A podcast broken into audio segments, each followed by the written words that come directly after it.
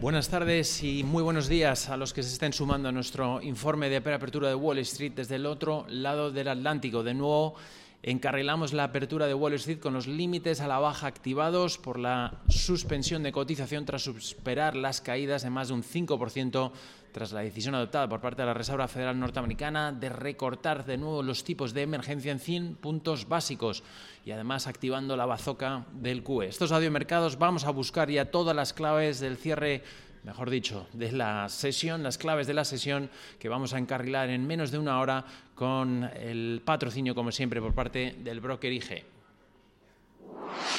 Potencia sus inversiones con los nuevos Turbo 24. El primer turbo cotizado 24 horas de lunes a viernes creado por IG. Elige su apalancamiento, gestione su riesgo y opere sin comisiones. Todo en las premiadas apps y plataforma de IG. Opere Turbo 24 con IG, un proveedor líder del trading online. Busque IG Turbo 24 para saber más. Los Turbo Warrants son instrumentos financieros complejos y su capital está en riesgo. Puede sufrir pérdidas rápidamente. Bueno, sin duda jornadas históricas que estamos viviendo como inversores en los mercados financieros con una cita inesperada ayer por parte de la Reserva Federal Norteamericana en un domingo anunciando que recorta de nuevo y de emergencia los tipos de interés en 100 puntos básicos. Además, Jeremy Powell, el presidente de la Fed, anunció que activa el programa QE, esta vez sí con letras y apellidos y además con un volumen de compras establecidos en los 700.000 millones de dólares. No fue el único banco central en realizar movimientos, continúa esa acción coordinada, también llegaba el viernes a última hora del cierre de la, de la sesión de Wall Street, movimientos de nuevo por parte del Banco Central de Canadá recortando de nuevo de emergencia los tipos de interés en 50 puntos básicos y ayer también hacía lo propio el Banco Central de Nueva Zelanda, que llevó a cabo un recorte de tipos en 75 puntos básicos.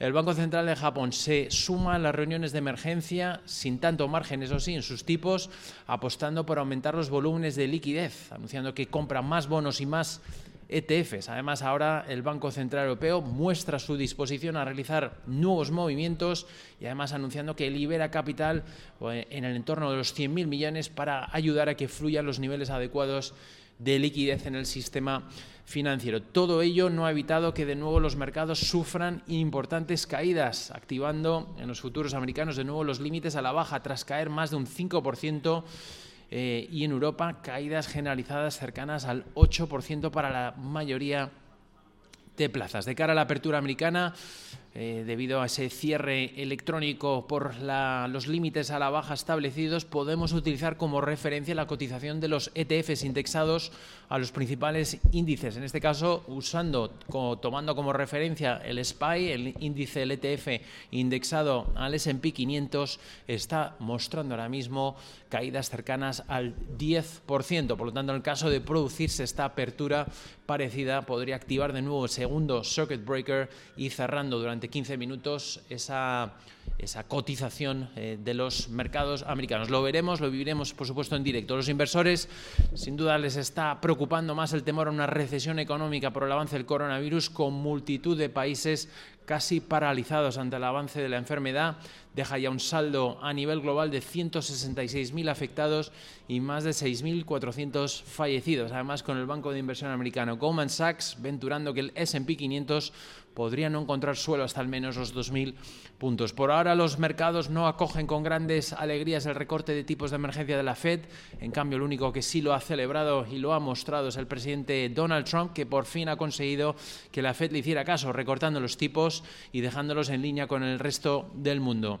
Además, recuerden que la FED tenía su reunión ordinaria prevista para este jueves y además eh, se anticipó, como hemos conocido hace instantes, a la jornada de ayer y por lo tanto se cancela esa reunión ordinaria y prevista para este jueves. Eso sí, conocimos ayer en la rueda de prensa, también atípica, porque era una conferencia ofrecida directamente en streaming por parte del presidente de la Fed, Jeremy Powell, dejando importantes mensajes. Mientras, eh, perdón, vamos a cortar este resumen de preapertura de Wall Street. Estamos conociendo desde Italia, el gobierno de, italiano, de Italia acaba de eh, tomar eh, posesión de la aerolínea italiana Italia, según está indicando a través de un decreto, está informando que va, va a ofrecer, va a provisionar 600 millones de euros en el 2020 para poder eh, mantener a flota la aerolínea italiana, sin duda ante el fuertísimo impacto que está generando en el sector aéreo la situación del coronavirus. Vemos como en directo se está viviendo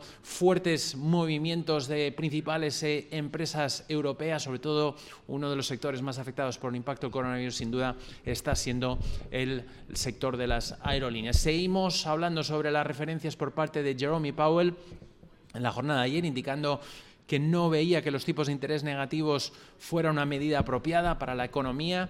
Eso sí, respaldaba el correcto funcionamiento del mercado, ayudando a mantener la actividad económica. Dice que la compra de activos tiene sin duda como objetivo mantener el crédito y los niveles de liquidez disponibles y que pueda fluir con la correcta, eh, con, de manera correcta. Dice que no están planteándose en estos instantes comprar otro tipo de activos, no hay límite máximo en la compra de activos ni semanal ni mensual. La Fed va a ir a un ritmo muy fuerte comprando activos. Dice que los tipos se van a mantener cerca del 0% hasta que la economía muestre mejoría. Dice que el virus probablemente evitará que pueda crecer, que pueda subir la inflación. Mientras tanto, los gobiernos también preparan acciones coordinadas. La Unión Europea espera mantener hoy una conversación para ampliar las medidas de respuesta ante la crisis. El FMI también hemos conocido hace escasos instantes nuevas medidas de liquidez. También hemos eh, seguido muy de cerca los informes que llegaban por parte de Goldman Sachs, como le decíamos, que indicaban que podrían encontrar suelo el S&P hasta los 2.000 puntos, al mismo tiempo que recorta la previsión de crecimiento para la economía americana hasta el 0% para el primer trimestre, desde el 0,8% que tenía previamente establecido. Sin duda, a nivel de referencias macroeconómicas, pues empezamos a ver ya los primeros datos que empiezan a reflejar el fortísimo impacto que va a tener el coronavirus sobre las economías. Hemos conocido hace unos instantes el índice Manufacturer Empire State del mes de marzo en Estados Unidos, menos 21,5 puntos.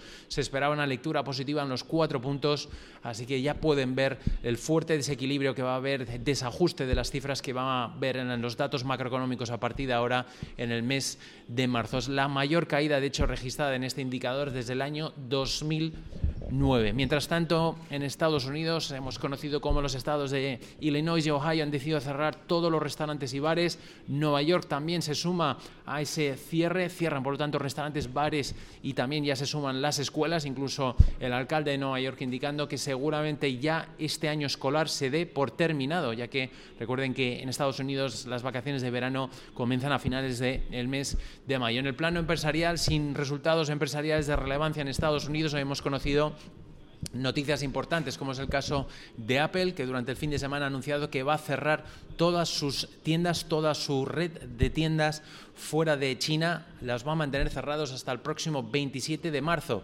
Tiene 510 tiendas alrededor del mundo, 271 de las cuales están en territorio norteamericano. También hemos conocido en noticias que los ocho principales entidades bancarias americanas van a suspender sus programas abiertos de recompra de acciones durante el segundo trimestre del año 2020. Entre otras, esas entidades componen Bank of America, Bank of New York Mellon, Citigroup, Goldman Sachs, JP Morgan, Chase Manhattan, Morgan Stanley, State Street y Wells Fargo. Ventas minoristas también, que cadenas de ventas minoristas que están indicando que cierran tanto en Europa como en Estados Unidos, Nike, Under Armour y también Walmart ha anunciado esos cierres de sus tiendas. Movimientos muy importantes en preapertura ahora mismo, con fuertes caídas para el sector financiero, para el sector sin duda de las aerolíneas, también sin duda para el sector petrolero. Y hemos conocido también por parte de Citi que ha rebajado el precio objetivo de Apple, lo sitúa en los 310 dólares desde los 375. Que tengan una muy buena sesión de trading de Wall Street.